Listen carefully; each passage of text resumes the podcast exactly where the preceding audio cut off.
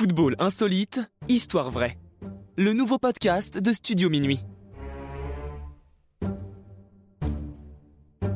Le douzième homme.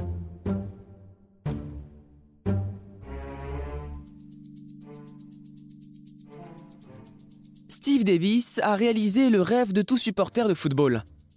À l'été 1994, ce livreur fan des West Ham, club de la capitale anglaise, s'est déplacé à Oxford pour un match amical de son équipe. Le terrain rudimentaire permet aux quelques spectateurs d'être assez proches de la pelouse et du banc de touche des deux équipes. Steve, bon vivant, une bière à la main, interpelle les joueurs des Hammers. Cela a beau n'être qu'un match de pré-saison, il donne de la voix et critique notamment l'attaquant de West Ham, Lee Chapman, se disant inquiet de voir son équipe disputer la saison avec un buteur aussi mauvais.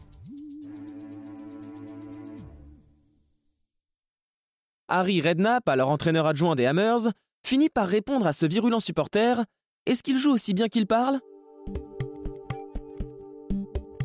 À la surprise générale, il invite Steve à rejoindre le banc de touche. Le staff lui prête même une paire de crampons et voilà le fan doté de la célèbre tunique bleue et bordeaux, paré à entrer sur le terrain. Jusqu'à son entrée en jeu en seconde période, Steve pensait véritablement que c'était une blague. Pourtant, l'entraîneur le fait bel et bien jouer. Un journaliste demandant qui est ce joueur, Harry Redknapp déclare qu'il s'agit d'un joueur bulgare ayant disputé la dernière Coupe du Monde, provoquant l'hilarité du banc de touche.